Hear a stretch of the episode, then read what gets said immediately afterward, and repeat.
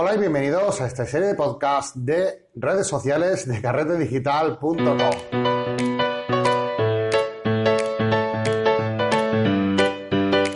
Hola y bienvenidos otro día más, otra semana más a este podcast, un podcast especial donde vamos a empezar con una serie de podcasts en concreto, 10, donde vamos a hablar de las distintas redes sociales más conocidas, más utilizadas por los fotógrafos. Es una serie como esta última que hemos tenido de productividad, pero enfocada a que conozcáis de primera mano pues estas redes sociales que más os gustan o bueno, las más conocidas entre los fotógrafos para que si no la conocéis, bueno, pues conocer un poquito más y también saber un poquito de su historia y saber un poquito qué es lo que hay detrás. Como la primera serie que hicimos eh, va a ser un podcast, eh, bueno, estos, estos podcasts van a ser un poquito más rápidos, aunque seguramente en el de hoy nos eh, distraigamos un poco más porque vamos a hablar de Flickr, que es la, primera gran comunidad de fotógrafos a la que podemos eh, visitar y la que podemos recomendar desde carretedigital.com. Eh, pero antes, os recordaros y hablaros de los cursos online que podéis encontrar en nuestra página web y donde tenéis, bueno, una infinidad de cursos, de vídeos donde podéis aprender fotografía desde tan solo 10 euros al mes o incluso menos si os apuntáis de forma semanal, eh, perdón, eh, semestral o anual. Así que nada, echad un vistazo porque merece mucho la pena los cursos, ¿vale? El podcast de hoy va a ser un poco melancólico, por así decirlo, porque eh, mis comienzos fueron, bueno, en Flickr, ¿no? Tuve, pasé mucho tiempo en Flickr, en esta red social, que a día de hoy está un poco de capa caída, ¿vale? Vamos a, a, explicar un poco por qué después ahora la historia un poquito de Flickr, pero eh, deciros que a día de hoy no es una de las redes sociales más, eh, más recomendadas, sobre todo para un público profesional, ¿vale? Pero no os preocupéis porque también vamos a ver para quién está enfocado a este tipo de redes, ¿vale? No solamente estas, sino todas las que vamos a ir viendo, para qué tipo de público recomendamos eh, cada una de ellas, porque ciertamente es verdad que para lo mejor para un público más profesional Flickr no es la mejor opción, pero sí que es una muy buena opción, por ejemplo, para gente que empieza, como veremos ahora dentro de poco, ¿no? Pero eh, vamos a explicar antes un poquito sobre, sobre Flickr, qué es Flickr, en qué, consiste básicamente. Pero bueno, básicamente es como todas las redes sociales. Ya, sabemos, que sirve para almacenar, ordenar, buscar, vender, que eso fue una opción que, puso hace poco, compartir y eh, fotos y también hace relativamente poco eh, compartir vídeos. Bueno, todo esto es lo que vamos a poder hacer en, flickr.com. Pero vamos a ver de dónde viene. Eh, es porque es una compañía que, se lanzó en 2004, eh, concretamente en el mes de febrero. Y parece, estoy hablando en el podcast y, parece que fue ayer para mí y no sé si esto es bueno o malo porque me hace sentir un poquito más viejo, pero bueno, para aquellos que a lo mejor no conozcan la historia de Flickr, creo que os va a resultar muy interesante este podcast porque vais a ver de dónde viene y dónde está actualmente, ¿vale?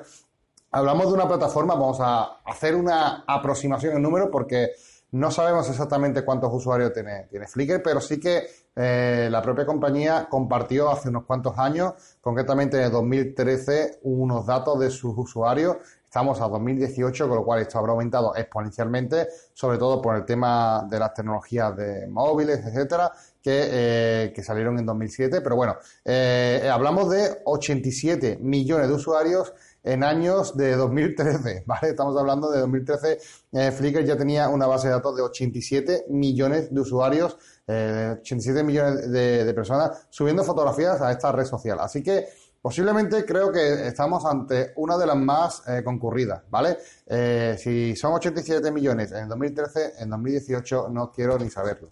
Según Flickr, cada día eh, estas personas suben una media de 3,5 millones de imágenes. O sea, eso es al día, o sea, 3,5 millones de imágenes al día. Y esto estoy hablando en 2013, que con toda la apertura de teléfonos móviles, etcétera, supongo que habrá aumentado muchísimo, ¿vale?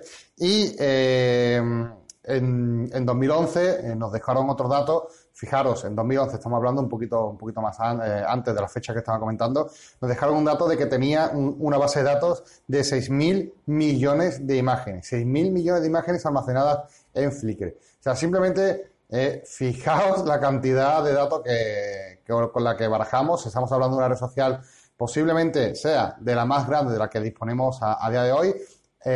Y por eso quería haceros hincapié en los números un poquito, para que veáis la gran envergadura de redes sociales de la que hablamos, porque precisamente fue una de las pioneras en esto de las comunidades y redes sociales fotográficas. Vamos a hablar también un poquito de Flickr en la actualidad, ¿vale? Hace poco Flickr sacó en su blog, porque tiene un blog donde habla, bueno, aparte de fotografía de datos suyos comparte, ¿no? Y hace poco, pues con el cambio del año, en 2007, eh, sacaron unas estadísticas interesantes donde podemos ver, sobre todo, qué tipo de usuario es el que hoy día está eh, en Flickr, ¿vale? ¿Qué, qué, tipo de usuario es el que eh, utiliza Flickr y el que día a día comparte imágenes en él, ¿vale? Que podemos encontrar. Lo digo porque Puede ser que estés escuchando este podcast y te guste eh, el tipo de público que tiene y te sientas atraído por esta red social, o por el contrario, no te sientas identificado y eh, intentes, bueno, escoger otra eh, diferente a Flickr, ¿no? Que puede pasarte también. Es muy normal encontrarnos ante diferentes tipos de, niveles en personas y eso es totalmente comprensible, ¿vale? bueno, pues estamos hablando de que, por ejemplo, el 50% de las fotos subidas durante este último año de 2017 se han subido desde, eh, desde el móvil, desde un dispositivo móvil, ¿vale? Lo primero que podemos deducir, evidentemente, con este dato es que el tipo de usuario que entra en Flickr eh, tiende, sobre todo, a usar fotografías a través de móviles. ¿Esto es bueno? ¿Esto es malo? No, para nada. Eh, simplemente es, bueno, que depende de cada persona, de dónde se encuentre y la fotografía que haga, pues esto le atraerá un poquito más o le atraerá un poquito menos. Por ejemplo, yo no hago mucha fotografía con el móvil, por no decir nada, no hago absolutamente nada con el móvil, eh, aunque entiendo, evidentemente, que es una tendencia actual, como, como, como veis, ¿no? Simplemente en este dato de, de Flickr, pero eh, evidentemente no es una comunidad que ahora mismo me atraiga mucho y por eso entre los fotógrafos un poquito ya de más, de más nivel está eh, de capa un poco caída, ¿no? Pero, sin embargo, los fotógrafos de, iniciación que están empezando, que le empieza a cogerle gusto con la fotografía, ya incluso sin cámara, directamente desde el móvil, pues es una muy buena red social, ¿vale? Y eh, el 33% de las fotografías, bueno, pues sí que están subidas con cámaras profesionales, cámaras DSLR, con las que podemos, evidentemente, encontrar fotografías preciosas, ¿no? al igual que la del móvil, ¿no? Bueno, pues todo esto es más o menos la, subida en imágenes, el tanto por ciento en imágenes subidas en este último año de 2017.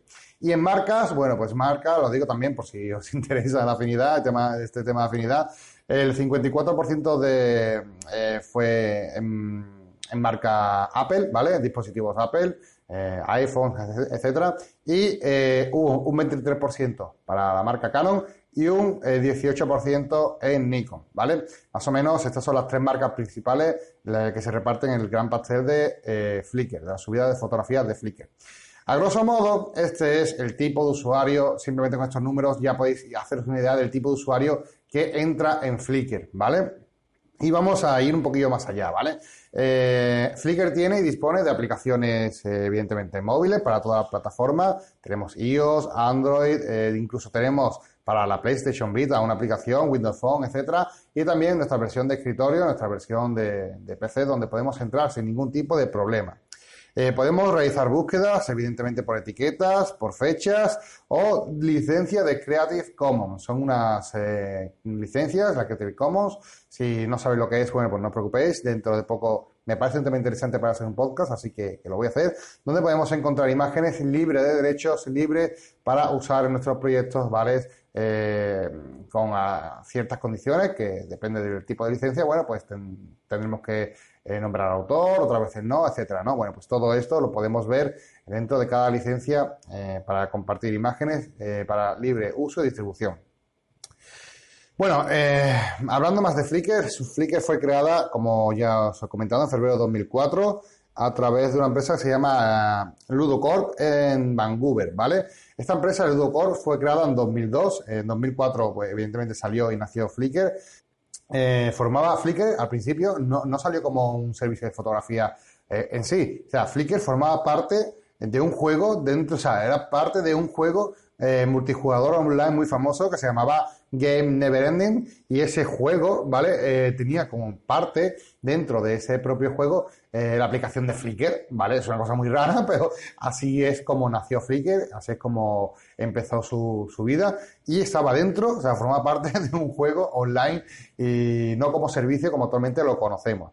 Evidentemente, los desarrolladores no tardaron mucho ¿no? en evidenciar que, Flickr tenía peso por sí solo como para ser un proyecto aparte y separarlo del juego, que fue lo que ocurrió, ¿vale? Incluso en las primeras versiones de, de Flickr, no sé, para seguramente algunos nostálgicos lo, recordarán, eh, que tenían, Flickr tenía en las primeras versiones un, un, chat, se llamaba Flickr Live, donde podías intercambiar fotos en tiempo real, eh, como una especie de WhatsApp o así del estilo de la época, ¿vale? Eh, evidentemente esta, esta opción desapareció al poco tiempo, ¿vale? El chat de, de Flickr Live, porque bueno, eh, se enfocó más a, tema de organización, almacenamiento y compartición de fotografía, que es evidentemente lo que tenemos, el servicio que tenemos actualmente, ¿no? En 2005, otra fecha clave para, para Flickr, eh, Yahoo, la compañía Yahoo, eh, compró Flickr, ¿vale? Fue una de las, de las compras más sonadas porque Yahoo en aquella época, eh, estamos hablando del año 2005, aunque parece relativamente hace poco, en términos de informática es bastante. Daros cuenta que hasta 2007 no apareció el primer iPhone, ¿vale? Simplemente para poneros un poco en contexto, porque muchas veces, mm, no sé si os pasa, pero a mí me pasa que parece que llevamos toda la vida con con un iPhone, o sea, con un smartphone en la, en la mano, ¿no? Cuando no es así. Y eh, estamos hablando de 2005 cuando Yahoo estaba compitiendo ahí, ahí con Google a ser una de las principales eh, opciones de búsqueda en el mercado. Ah, yo recuerdo que, Yahoo era una seria competencia para Google en ese aspecto. Hoy día ya no es así. Yahoo está totalmente de capa caída. Google eh, ha sido el que se ha posicionado como líder del sector y Yahoo, bueno, sí, aunque tiene, sigue teniendo sus usuarios, sigue teniendo su, su público, evidentemente, pero ni mucho menos eh, son la cantidad de usuarios comparado con la época dorada que vivió Yahoo en, esta fecha. Eh, Yahoo, eh, cuando compró Flickr, tenía un servicio ya de imágenes propio que se llamaba Yahoo Fotos, ¿vale? Que evidentemente cerró en 2007. Eh, evidentemente también cerró con mucha polémica porque ya sabemos cómo somos los usuarios y con nuestras fotografías. Es un, apartado que realmente nos cuesta eh, adaptarnos a cambios porque nos gusta que tenerlo todo controlado, etcétera, ¿no? Bueno, pues la, la, cuenta de Yahoo Fotos, ¿vale? Cerró para integrar Flickr dentro de los servicios de Yahoo. Fue muy criticado porque dieron dos opciones, o, te migrabas a Flickr o perdían los datos, básicamente, ¿vale? Y fue bastante criticado. Pero bueno, eh, la gente se adaptó rápidamente a Flickr y vio que funcionaba muy, muy, muy bien. Eh, incluso a día de hoy, por ejemplo, Yahoo Image Search, que es el buscador de, Yahoo de imágenes, eh, prioriza las imágenes mostradas en Flickr. O sea, si por ejemplo, si tú buscas, haces una búsqueda de imágenes dentro de Yahoo, te va a mostrar como prioridad imágenes que estén dentro de su base de datos de Flickr, ¿vale? como una forma de retroalimentarse de su, servicio, ¿no? su propio servicio, y que se dé a conocer su propio servicio. Eh, hasta el, año 2007, eh, Flickr no pudimos disfrutarlo en español, estaba todo en inglés. Así que tuvimos que esperar hasta 2007 para encontrarnos con, Flickr en español, ¿vale? Y hasta 2008 fue cuando eh, Flickr no empezó a permitir vídeos. Además, vídeos de 90 segundos y si eh, como máximo 150 megas, creo recordar, de, tamaño, con lo cual lo hacía muy poco útil. Eh, o sea, imaginaos la tontería ¿no? de almacenar un vídeo de menos de 90 segundos, que era una auténtica chorrada. Yo, mm, claro, yo sabía un primer intento ¿no? por parte de Flickr de, de, meter tema de vídeo también dentro de su, eh, de su servicio, pero lo hizo de una forma muy mala y además fue criticado al máximo. O sea, si, si fue criticado solamente, simplemente por el hecho de, de mover unas fotografías a otra, imaginaos eh, cuando Flickr ya estaba asentado, ya han pasado unos cuantos años, Flickr es la red social de referencia en fotografía, es la número uno, todo el mundo tenía Flickr, eh, todo el mundo conocía Flickr y Flickr era el servicio idóneo, ¿vale? Eh, no había nadie que le pisase los talones y, eh, vamos, por así decirlo, era que partía el bacalao, ¿vale? Bueno, pues imaginaos en, aquella época, con ese boom de fotografía tan, tan, tan fuerte que había, donde empezaron a meter vídeos dentro de la fotografía. Bueno, bueno, bueno. Eso fue todo un show porque hubo muchos detractores porque pensaban que le iban a modificar la esencia de Flickr, de esa comunidad tan, tan buena que se había creado y creían que iba a ser el principio del declive de Flickr, ¿vale? Eh, fue tanto la crítica que recibió por parte de los usuarios, por parte de la comunidad Flickr, que incluso en las búsquedas tuvo que añadir una opción para eh, ocultar los vídeos de la, de, la búsqueda, ¿vale?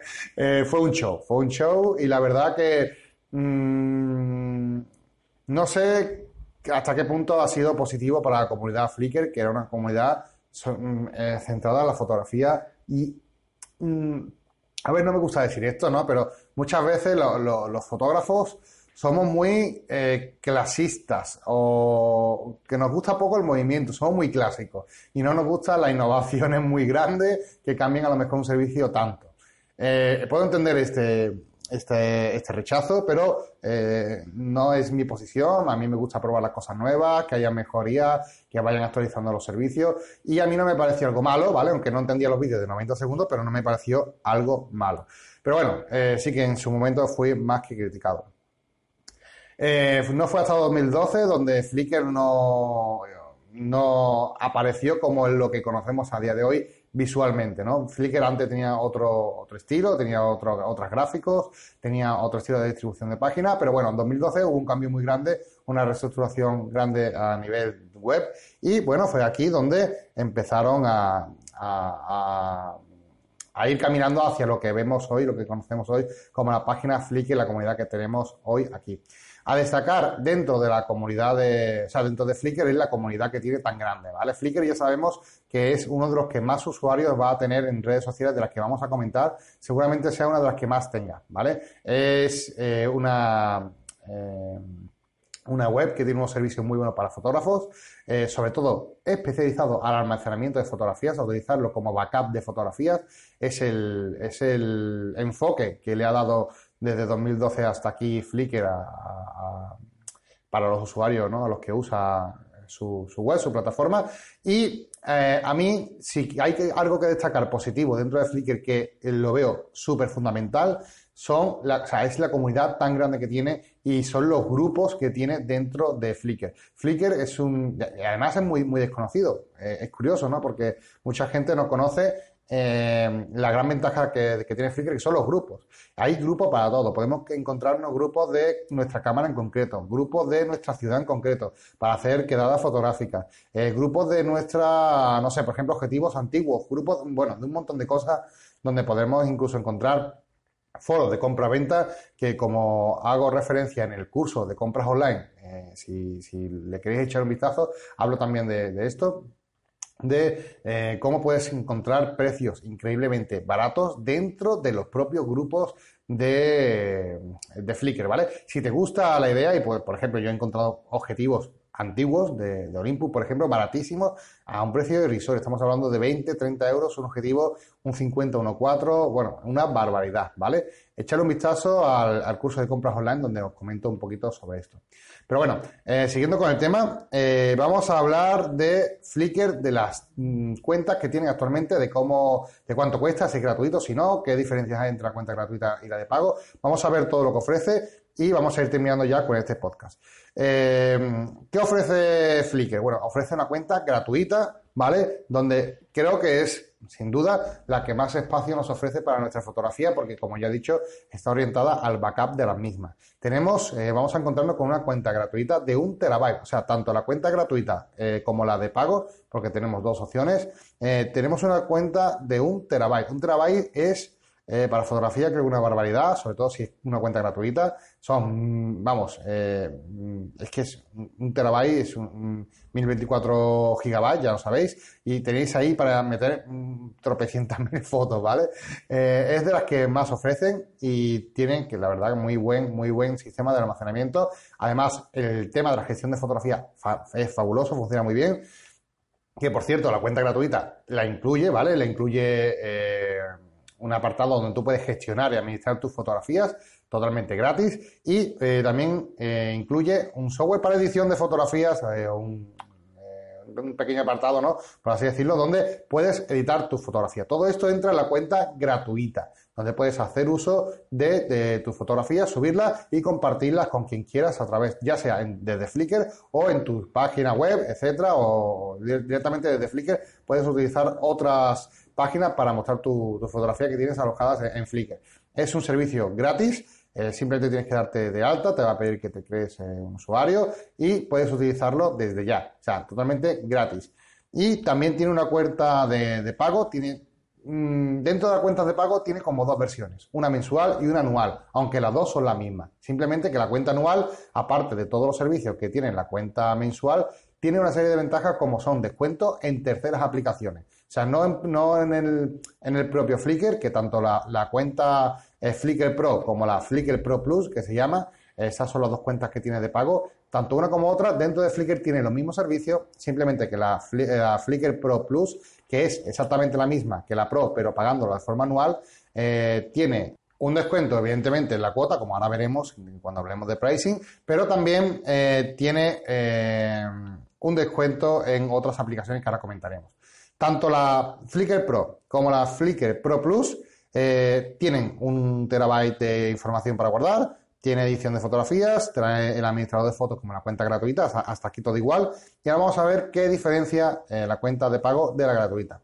Lo primero son las estadísticas avanzadas. Vamos a tener un sistema que esto sí que es totalmente recomendable. Si además si ya te va aplicando el gusanillo de saber si tus fotos gustan, no gustan, a quién llega, a quién la ve, cuántas personas las ven, de dónde vienen, dónde van. Bueno, pues todos, todo esto lo puedes ver a través de, un sistema de estadísticas avanzadas que te ofrece para tus fotografías y evidentemente esta, esta opción solamente es disponible para la gente de pago. También puedes explorar y compartir eh, fotografías en Yahoo, eh, en Flickr, perdón, eh, ya que me he confundido con Yahoo, pero aunque sea de Yahoo, ¿vale? Flickr, puedes explorar y compartir fotografías en Flickr sin anuncios, ¿vale? La cuenta gratuita te mete publicidad, la cuenta de pago puedes tanto explorarlo como compartir las tuyas propias sin que incruste anuncios por parte de Flickr. También tiene una cosa muy chula, que esto sí que es muy cómodo y muy útil, y además creo que un acierto por Flickr, y es que sacó hace unos años el Autoblower. Eh, es una aplicación de escritorio donde puedes subir eh, y sincronizar tus fotografías que tienes en tu ordenador a modo de backup eh, en tu cuenta de Flickr. Muy cómodo y evidentemente es genial si queremos aprovechar realmente ese terabyte de información que nos ofrece Flickr. La cuenta de pago la tiene, ¿vale? Eh, pero la, la gratuita evidentemente no. Hasta aquí todas las ventajas de Flickr Pro y Flickr Pro Plus, ¿vale? todo igual y esto es lo que ofrece eh, Flickr en su cuenta de pago, ¿vale? Eh, la, primera, que sería hasta aquí la Flickr Pro, tiene un precio de 5,9 eh, dólares mensuales, unos 6 dólares mensuales, vamos a redondear, 6 dólares mensuales, que al año, vamos a hablar en euros ya, se quedaría, te costaría este, pagar este servicio 60 euros anuales o 72 dólares si lo hacemos de forma mensual, o sea, pagando mes tras mes, ¿vale? Esto es el precio que tiene Flickr si lo queremos usar de forma de pago, ¿vale? Unos 6 eh, dólares, que serían al cambio unos 5,5 eh, euros al, mes, de forma mensual. Pero también hay una opción de pagar eh, la cuenta Pro, ¿vale? De forma anual, que sería la Pro Plus, ¿vale? Que es la que he comentado antes, que aparte de una rebaja en el precio, que pasa a tener un precio de 60 euros anuales, como hemos visto, a si lo hacemos de forma anual, si pagamos todo el año completo, en Flickr se nos queda en un precio de 50 dólares, que son 41 euros al año. O sea, hemos pasado de 60 euros por un lado a 41 euros al año.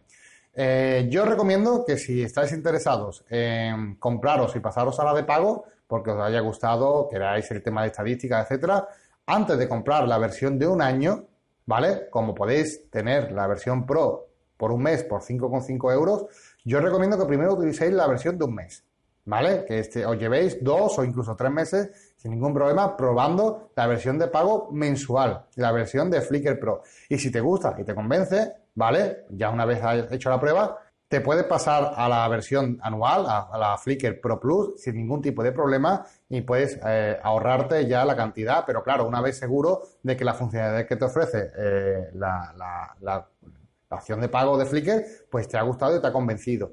Si no lo haces así, lo que te puede pasar es que contrates un año entero y no acabes usando el servicio y acabes, bueno, pagando 60, eh, perdón, 50, 50 dólares, 41 euros al año, pero que al final no le vas a dar uso. Así que es mejor eh, gastarse 10 o 15 euros al principio para probar el servicio y después pasarnos al Flickr Pro Plus si queremos, si nos gusta. Y además de todas las ventajas que hemos visto antes, el Flickr Pro Plus también trae unos descuentos en aplicaciones de terceros. Por ejemplo, nos regalan 35 eh, dólares en nuestro primer pedido de Blur. Blur es una página donde hacemos eh, donde podemos imprimir nuestros libros con nuestras fotografías, ¿no? Eh, para un pedido mínimo de 70 dólares. También tenemos el software de Prim del Lightroom ah, con un 20% de descuento también el Adobe de Lightroom, el paquete de, Adobe de Lightroom y Photoshop lo podemos tener con un 15% de descuento y un 50% también en, si queremos, estamos interesados en tener un espacio web en el servicio de Portfolio Box Pro, que es una página que ofrece una página web de portafolio, ¿vale? Pues lo tenemos con un 50% de descuento. Todos estos descuentos lo podéis ver en la página web, ¿vale? Os dejo el enlace eh, en las notas del programa y espero que hasta aquí el programa de hoy os haya gustado este pequeño resumen de qué es Flickr y para quién está un poco enfocado, ¿no? Ya como conclusión, eh, lo, comento, ¿no? Que si eres una persona que se inicia en fotografía y mm, estás empezando en fotografía, seguramente sea tu red social favorita porque vas a encontrar muchísimas personas, muchísima información. Para mí, el tema de los grupos es fundamental y para esto no hace falta tener ninguna cuenta de pago, ¿vale? Solamente con la gratuita eh, vas, de sobra, puedes acceder al contenido, vas a acceder a muchísima información, puedes conocer gente en tu ciudad eh, a través de quedadas y puedes hacer eh, auténtica locura, puedes conocer tu cámara mucho mejor, tendrás tu, tu grupo dentro o sea, un grupo especializado solamente en tu cámara, etcétera, etcétera, etcétera. Tiene muchísima información para empezar y yo creo que es una red social, sobre todo para gente que empieza gente que le gusta la fotografía y quiere empezar a compartir su fotografía. Para un usuario medio avanzado, pues sinceramente no es, no es mi recomendación. Incluso yo antes era usuario eh, de Flickr de pago. Yo pagaba por este servicio porque tenía cosas muy interesantes con la estadística, pero acabé abandonando el servicio para eh, entrar en otro tipo de redes sociales un poquito más adaptadas a fotógrafos profesionales, como veremos, un fotógrafo con un cierto ya nivel, donde, eh, bueno, de las que hablaré en próximos podcasts, ¿vale? Eh, no quiero alargarme mucho más, sé que este podcast iba a ser mucho más corto en principio, la serie va a ser corta, de un poquito más corto, simplemente que Flickr, evidentemente, hasta hace poco era el rey, ¿no? Fue el rey de, las redes sociales y creo que era una especie de homenaje, ¿no? Eh, hablar primero de esta red social y no solamente hablar de ella, sino de distendirme un poco más para comentar un poquito su historia, de dónde viene y de lo que es hoy, porque Flickr a día de hoy ha perdido muchas posiciones eh, y posiblemente incluso se ha hablado varias veces de cierre de Flickr, o sea, ha estado ahí eh, siempre, lleva unos años eh, con noticias de este tipo, ¿no? Así que esperemos que le quede muchos años, que le quede mucha vida, porque hay muchísima información, hay muchas personas detrás de Flickr y que sea un proyecto viable y útil, ¿vale? Esperamos que, los desarrolladores y Yahoo, que está detrás de esta gran compañía que está detrás de Flickr, eh, sepa mantenerla, sepa cuidarla, porque realmente le tengo mucho cariño y mucho aprecio. Si te ha gustado este podcast, compártelo con tus amigos y recuerda ponernos 5 estrellas en iTunes con tu valoración que nos ayuda a que mucha más gente pueda conocernos y podamos eh, compartir con mucho más. ¿no? Muchas gracias, hasta aquí, nos vemos en el próximo podcast de redes sociales. Un abrazo y un saludo.